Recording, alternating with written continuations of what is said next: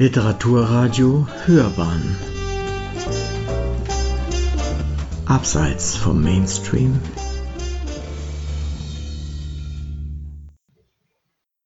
Essay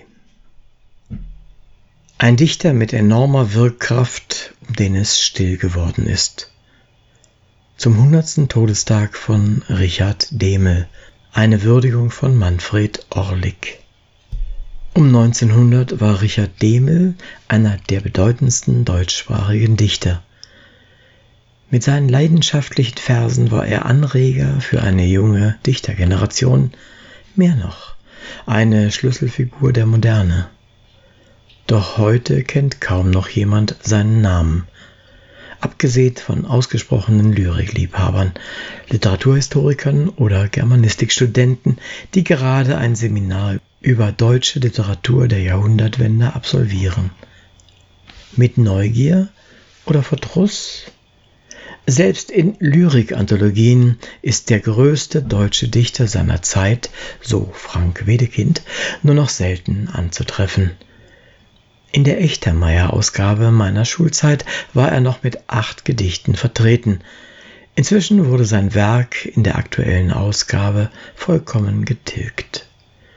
Auch die verschwindende Anzahl von Demel-Publikationen in den letzten Jahrzehnten ist ein Indiz für dieses Desinteresse. Sein hundertster Todestag sollte jedoch Anlass für eine würdigende und fragende Reminiszenz sein.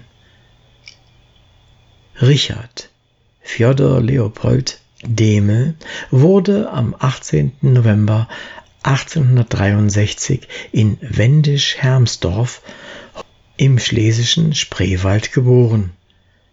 Der Vater war Revier- und Stadtförster in Kremmen, nördlich von Berlin, wo der Junge auch aufgewachsen und zur Schule gegangen war. 1872 bekam der Förstersohn die Möglichkeit, das Sophien-Gymnasium in Berlin zu besuchen.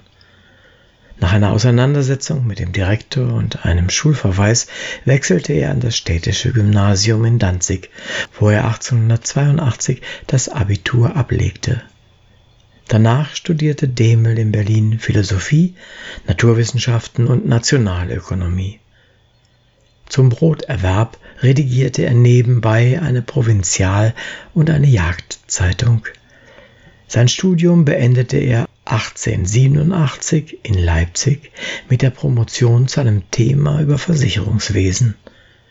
Anschließend verdiente er acht Jahre lang seinen Lebensunterhalt als Sekretär im Zentralverband deutscher privater Feuerversicherungen in Berlin. Bereits während seiner Gymnasial- und Studienzeit waren erste Gedichte entstanden. Trotz seiner inhaltslosen Beschäftigung bei den Versicherungsgesellschaften versuchte Demel weiterhin Zeit für seine dichterische Leidenschaft zu finden. Der geistige Stumpfsinn des Bürodienstes beflügelte ihn geradezu. Zitat es ist mir wie den Singvögeln ergangen, die meist erst im Käfig ihre volle Stimme entwickeln. Zitat Ende.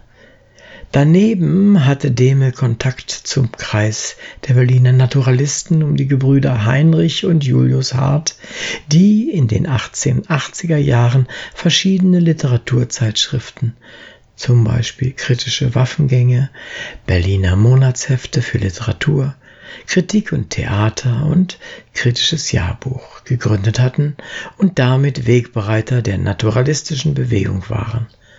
Zu dem Künstlerkreis gehörten auch Arno Holz, Michael Georg Konrad, Johannes Schlaf, Ernst von Wolzogen und Otto Erich Hartleben. 1886 lernte Demel Paula Oppenheimer kennen, die Tochter eines Predigers und Lehrers am Tempel der Berliner jüdischen Reformgemeinde. Die Gedichte, die aus dieser Begegnung und Liebesbeziehung entstanden, veröffentlichte Demel in den beiden Bänden Erlösungen, eine Seelenwandlung in Gedichten und Sprüchen und Aber die Liebe. Seit wann du mein? Ich weiß es nicht. Was weiß das Herz von Zeit und Raum? Mir ist, als wär's seit gestern erst. dass du erfülltest meinen Traum. Geprägt von darwinistischen Anschauungen griff der bürgerliche Demel, ein Sympathisant, aber kein Mitglied der SPD, auch die rasch entwickelnde Industrialisierung mit ihren sozialen Problemen auf, wie in der Ballade Vierter Klasse, das die Leiden der Auswanderer thematisierte. Zusammengehockt mit zagem Mut, mit ihrem letzten dürftigen Gut, aus Polen und aus Preußen sitzen sie da und wollen nach Amerika. Nur wenn das Wörtchen drüben fällt, einen Hoffnungsschein ihr Auge hält, und alle atmen tiefer dann, und alle sehen sich nickend an. Neben humorvollen Versen, zum Beispiel Radlers Seligkeit, wurden einige dieser sozialkritischen Gedichte, unter anderem Der Arbeitsmann oder Erntelied, für das literarische Kabarett Berliner Brettelbühnen oder Münchner Elf Scharfrichter vertont.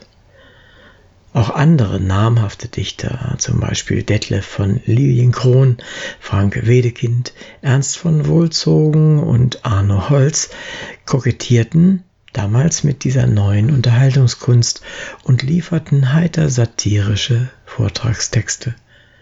Unter dem Titel Ich radle, radle, radle erschien 1975 im Berliner Henschel Verlag eine Auswahl von Demels Brettellyrik und Chansons. Die beiden Gedichtbände Erlösungen und Aber die Liebe machten Demel zu einer führenden Persönlichkeit im literarischen Leben Berlins. Paula verfasste ebenfalls Kindergedichte, Märchen und Geschichten. Später gaben beide gemeinsam das Kinderbuch Fitzebutze mit Kindergedichten heraus. 1889 heirateten Richard und Paula und ihre Pankower Wohnung wurde zu einem Treffpunkt für Künstler, Literaten und Intellektuelle. Kaum ein Tag verging ohne Gäste. Neue Werke wurden gegenseitig vorgetragen und künstlerische Anregungen ausgetauscht. Eine illustre Gesellschaft, Neben den bereits genannten verkehrten hier Max Dautendey, Else Lasker-Schüler, Erich Mühsam, Bertha von Suttner, Peter Hille oder Knut Hamsun. Zitat Durch die Symposien, die wir bei Demels feierten, wehte in der Tat etwas von jenem Geiste, der einst in Attika und Florenz lebendig war. In diesem Kreise regten sich zuerst oder doch wenigstens am stärksten und nachhaltigsten jene Stimmungen, welche über die Epoche des Naturalismus, Pessimismus und Sozialismus hinausstrebten. Man träumte von einer neuen Renaissance, einem neuen Sinnen und kunstfreudigen Heidentum. Die Worte Lebensfreude, Ausleben, Sinnlichkeit, Freiheit gewannen neuen Inhalt. Zitat Ende so Heinrich Hart später in seinem literarischen Erinnerungen Wir Westfalen 1907. 1894 gehörte Demel zu den Mitbegründern der exklusiven Kunstzeitschrift Pan, dem wichtigsten Organ des Jugendstils in Deutschland. Im folgenden Jahr gab er schließlich seine Stellung bei der Versicherungsgesellschaft auf und lebte fortan als freier Schriftsteller. Nachdem dieser berufliche Zwiespalt gelöst war, folgte eine Ehekrise, die sich mehrere Jahre hinziehen sollte. Demel lernte die jüdisch-deutsche Kunstförderin Ida Auerbach, verheiratet mit dem Berliner Tuchhändler und Konsul Leopold Auerbach, kennen, die in ihrem luxuriösen Haus am Tiergarten einen fortschrittlichen Salon vor allem für moderne Bohemians gegründet hatte. Mit den beiden hatten sich zwei ebenbürtige Partner und verwandte Seelen gefunden. Die leidenschaftliche Beziehung zu dieser ungewöhnlichen Frau löste bei Demel schwere Konflikte aus. Schließlich waren aus der Ehe mit Paula drei Kinder hervorgegangen. Veradetta, Heinz Peter und Lieselotte. Zugleich war es aber auch eine seiner produktivsten Phasen. So versuchte er sich mit seinem ersten Drama Der Mitmensch sowie mit Lucifer ein Tanz- und Glanzspiel als Dramatiker, jedoch mit wenig Erfolg. Große Aufmerksamkeit erfuhr er dagegen mit dem Gedichtband Weib und Welt. Das darin enthaltene Gedicht Venus Consolatrix brachte ihm eine Anklage wegen Verletzung von religiösen und sittlichen Gefühlen ein. Demel hatte hier die biblische Figur der Maria Magdalena mit der römischen Göttin der Schönheit, des Lebens und der Sexualität verglichen. Hier ein Auszug und schweigend lüpfte sie die rote Rüsche und nestelte an ihren seidenen Litzen und öffnete das Kleid von weißem Plüsche und zeigte mir mit ihren Fingerspitzen, die zart das blanke Licht des Sternes küsste, die braunen Knospen ihrer bleichen Brüste. Dann sprach sie weiter, sie, dies Fleisch und Blut, das einst den kleinen Heiland selig machte, bevor ich an sein großes Kreuz ihn brachte, Maria, ich, die Nazarenerin, O sieh, es ist dasselben Fleisches Blut, für das der große Heiland sich erregte, bevor ich in sein kleines Grab ihn legte. Maria, ich, die Magdalenerin, Komm, stehe auf und sieh auch meine Wunden und lerne dich erlösen und gesunden.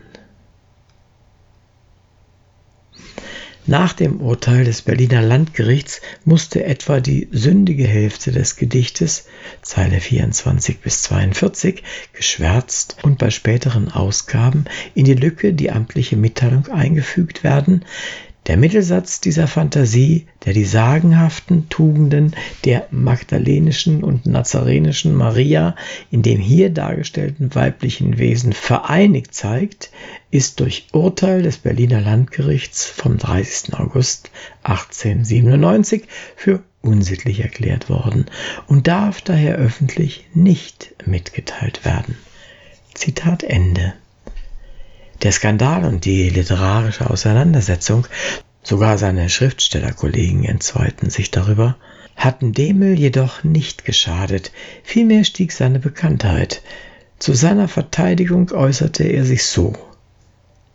In dieser Dichtung wird um das Höchste gerungen, worum die Menschheit seit Urzeiten gerungen hat, um Herrschaft des Geistes über die Triebe und ich glaube sagen zu dürfen, dass hier sieghaft gerungen wird. Es ist freilich nicht der Sieg, den der christliche Geist des Mittelalters errang oder der heidnische Geist der Antike. Es ist der Sieg einer neuen Humanität. Meine Zeit kann mich dafür verurteilen. Die Zukunft wird mich freisprechen. Zitat Ende. Bei diesem Aufreger gerieten die Naturgedichte, die in Weib und Welt enthalten waren und zu den schönsten Versen um die Jahrhundertwende gehörten, zur Nebensache. Es gab aber auch Stimmen, die den neuartigen Klang und die hohe Sprachkunst würdigten. Als absolute Meisterwerke der deutschen Lyrik, etwa der Dramatiker und Theaterkritiker Julius Babb, der 1926 mit Richard Dehmel die Geschichte eines Lebenswerkes, eine der ersten Demel-Biografien vorlegte. Eines dieser Gedichte hat den Titel Manche Nacht. Manche Nacht. Wenn die Felder sich verdunkeln, fühl ich, wird mein Auge heller. Schon versucht ein Stern zu funkeln und die Grillen klingen schneller. Jeder Laut wird bilderreicher, das Gewohnte sonderbarer hinterm Wald, der Himmel bleicher, jeder Wipfel hebt sich klarer, und du merkst es nicht am Schreiten, wie das Licht verhundertfältigt sich entringt den Dunkelheiten. Plötzlich stehst du überwältigt. Den betrügerischen Konkurs und die Verurteilung ihres Ehemanns nahm Ida Auerbach 1898 zum willkommenen Anlass, ihre unglückliche Ehe aufzulösen. Wenig später willigte auch Paula Demel in die Scheidung ein. Ida und Richard unternahmen daraufhin 1899 und 1900 ausgedehnte Reisen durch Deutschland, Italien und Griechenland und heirateten schließlich im Oktober 1901 in London. Das Paar zog nach Blankenese bei Hamburg, wo Detlef von Lilienkron in der Nachbarschaft wohnte. Als sein enger Freund 1909 starb, ordnete Demel seinen literarischen Nachlass und bereitete die Ausgabe seiner Briefe und die Gesamtausgabe seiner Werke vor. Nach siebenjähriger Arbeit erschien Anfang 1903 Zwei Menschen, Roman in Romanzen, ein kunstvoll, fast architektonisch aufgebautes Werk aus drei Umkreisen mit je 36 Romanzen zu 36 Versen das Werk Zwei Menschen gilt als Demels Hauptwerk, das in Zwiesprache von zwei Liebenden erzählt, die über Trieb und Begierde über alles Irdische hinweg zum Ewigkeitsgefühl emporwachsen und reifen. So Alfred Biese. Da, o oh Glück, ahnst du sie die Pflicht der Welt?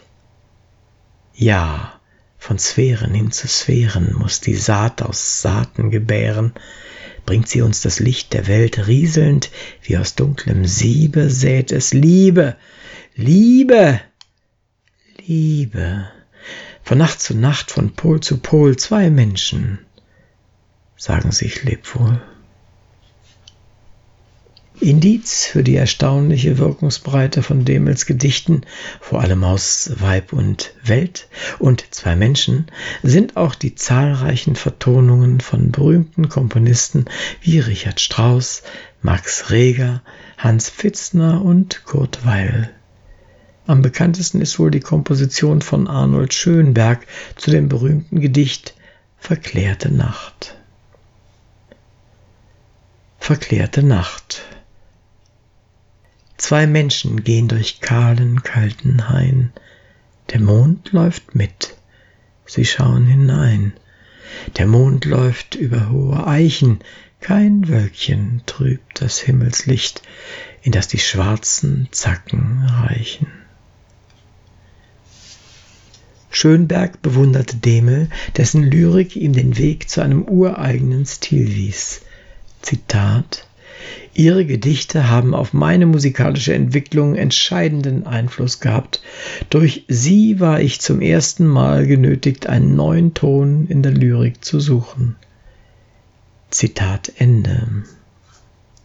In dem 1904 als Anti-Struwwelpeter gedachten Kinderbuch Der Buntscheck, ein Sammelbuch herzhafter Kunst für Ohr und Auge deutscher Kinder, waren Richard und Paula Demel neben anderen Autoren, unter anderem Lilienkron, Scheerbart und Hoffmann Fallersleben, noch einmal mit mehreren Texten gemeinsam vertreten.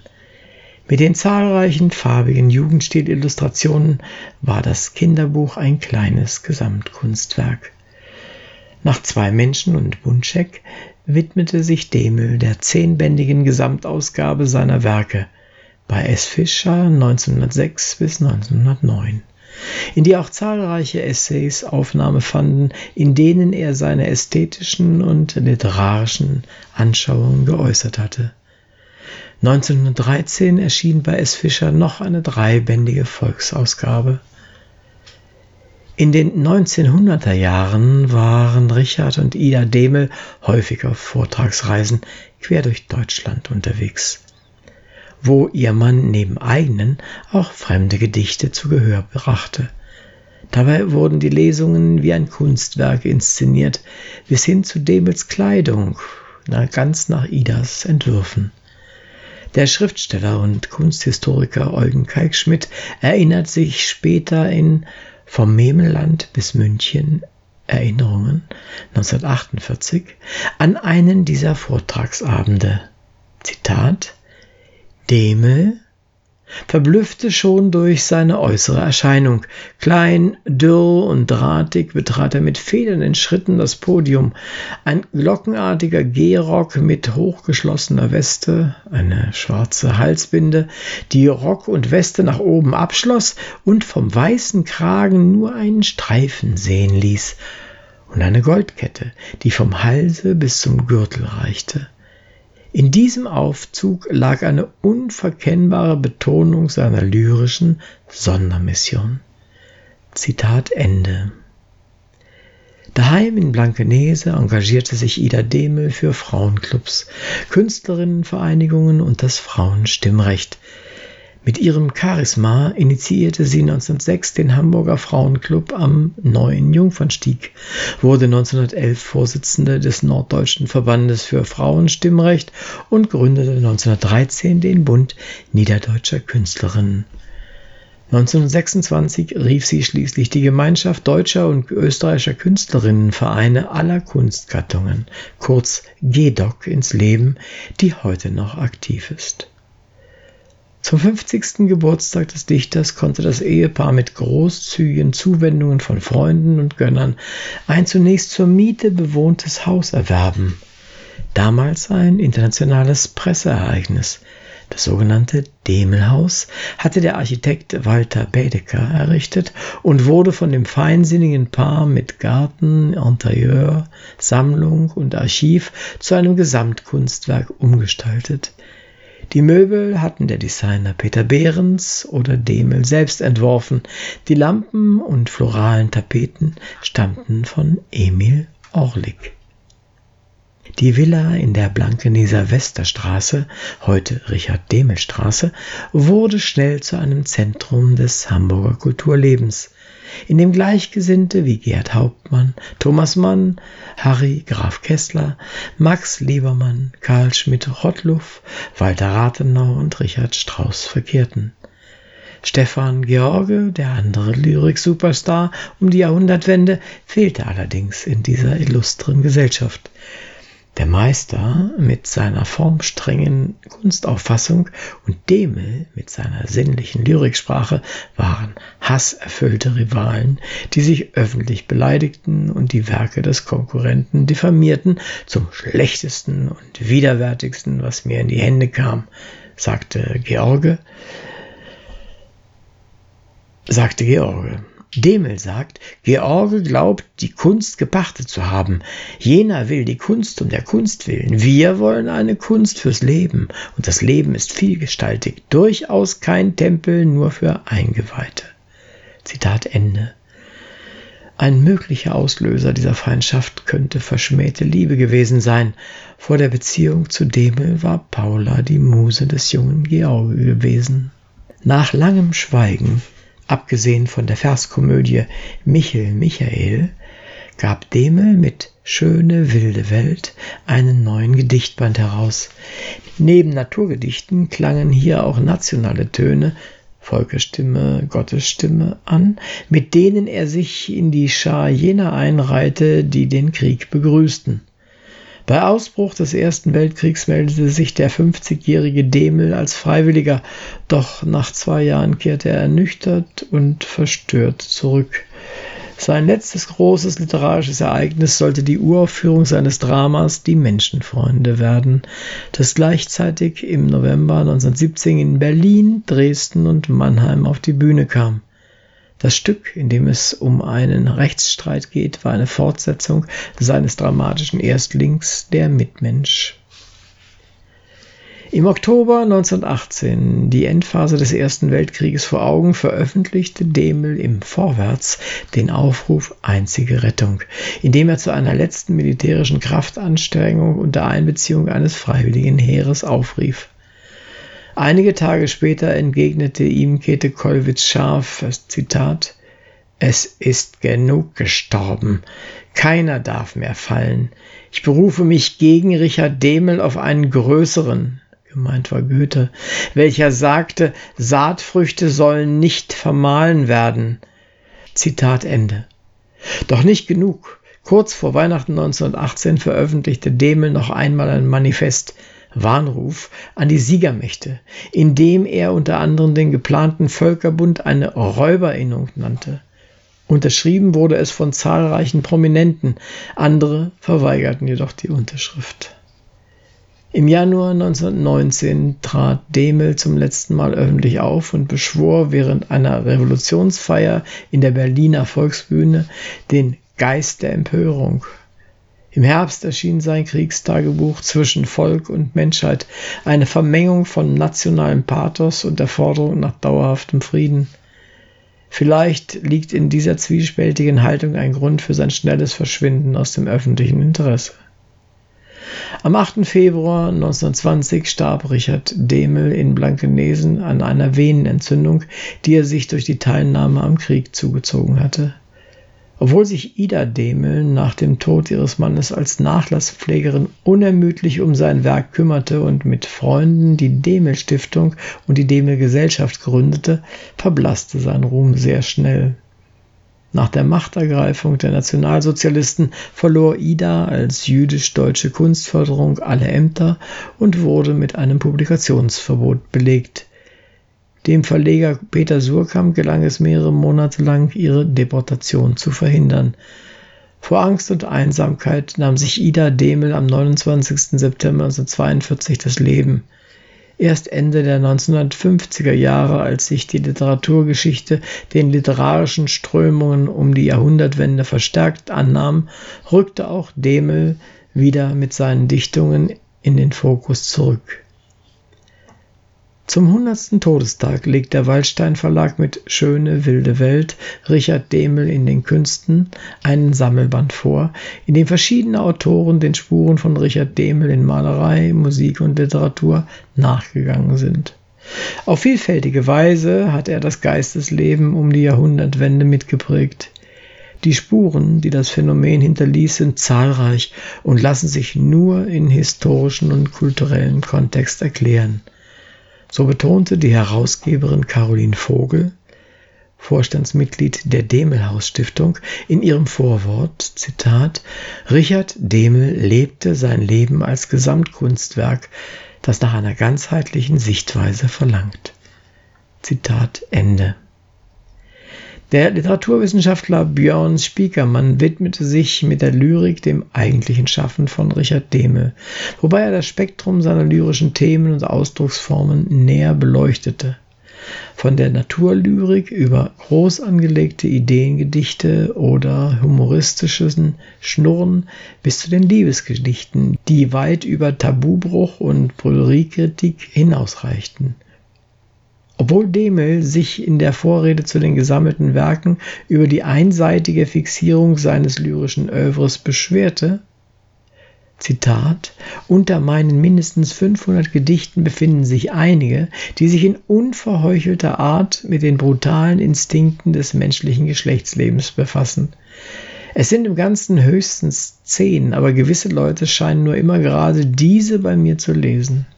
Zitat Ende, weist Spiekermann darauf hin, dass aus heutiger Sicht diese Schwerpunktsetzung berechtigt ist, liegt doch hier eine von Demels bleibenden literarischen Leistungen. Die sorgfältige buchkünstlerische Gestaltung, die bei Demel bis zur thematischen Anordnung der Gedichte reicht, ist ebenfalls Bestandteil der Betrachtung. Richard Demels Motiven in der Musik geht der Musikwissenschaftler Albrecht Dömling nach. Die starke Resonanz, auf die seine Lyrik bei Musikfreunden stieß, lässt sich aus der damaligen Blüte des Kunstliedes erklären. Die Komponisten interessierten sich verstärkt für vertonbare Gedichte. Mitunter wandten sie sich direkt an die Dichter. An Demels Gedichten faszinierte sie die Kraft seiner lyrischen Bilder und das sinnliche Lebensgefühl. Demel gehörte um die Jahrhundertwende zu den meist vertonten deutschen Dichtern. Bis 1913 lassen sich bereits rund 500 Demel-Vertonungen nachweisen. Nebeneffekt dieser gegenseitigen Befruchtung war, dass durch die wachsende Zahl von Liederabenden auch die Dichter um 1900 verstärkt mit Lesungen hervortraten. Demel war stets um die sorgfältige buchkünstlerische Gestaltung seiner Werke bemüht, teilweise mit eigenen Entwürfen. Dass ein enges Verhältnis zu den bildenden Künsten aber weiterreichte, untersucht der Kunsthistoriker Peter Klaus Schuster. Er schildert die Wechselwirkungen mit Künstlern wie Edvard Munch und Max Klinger. Besonders intensiv und produktiv war die Zusammenarbeit mit dem Formgestalter Peter Behrens. Demels Interesse galt aber nicht nur dem Impressionismus, Symbolismus und Jugendstil, sondern auch der heraufkommenden Kunst des Expressionismus, mit dessen Vertretern er korrespondierte. Der Wirtschaftswissenschaftler Roland Stark macht abschließend auf Demel als Autor und Herausgeber von Kinderbüchern aufmerksam. Angeregt von seiner ersten Frau Paula hatte er in den verschiedensten Zeitschriften Kindergedichte und Geschichten publiziert. In Fitzebutze hatten dann beide ihre Kinderlieder herausgegeben. Der Verkaufserfolg blieb jedoch aus, da viele Eltern das Buch für ihren Nachwuchs als schädlich ansahen. Das Sammelwerk Buntscheck hatte Demel als Gesamtkunstwerk zusammengefügt und viel Zustimmung erhalten. Trotzdem war der Absatz unbefriedigend. Heute ist das Buch eine Kostbarkeit im Antiquariat, für die man schon eine vierstellige Eurosumme hinblättern muss. Schließlich versammelte Demel seine kinderliterarischen Dichtungen im sechsten Band der gesammelten Werke. Ein Dichter mit enormer Wirkkraft, um den es still geworden ist. Zum hundertsten Todestag von Richard Demel. Eine Würdigung von Manfred Orlik. Es sprach Uwe Kulnig.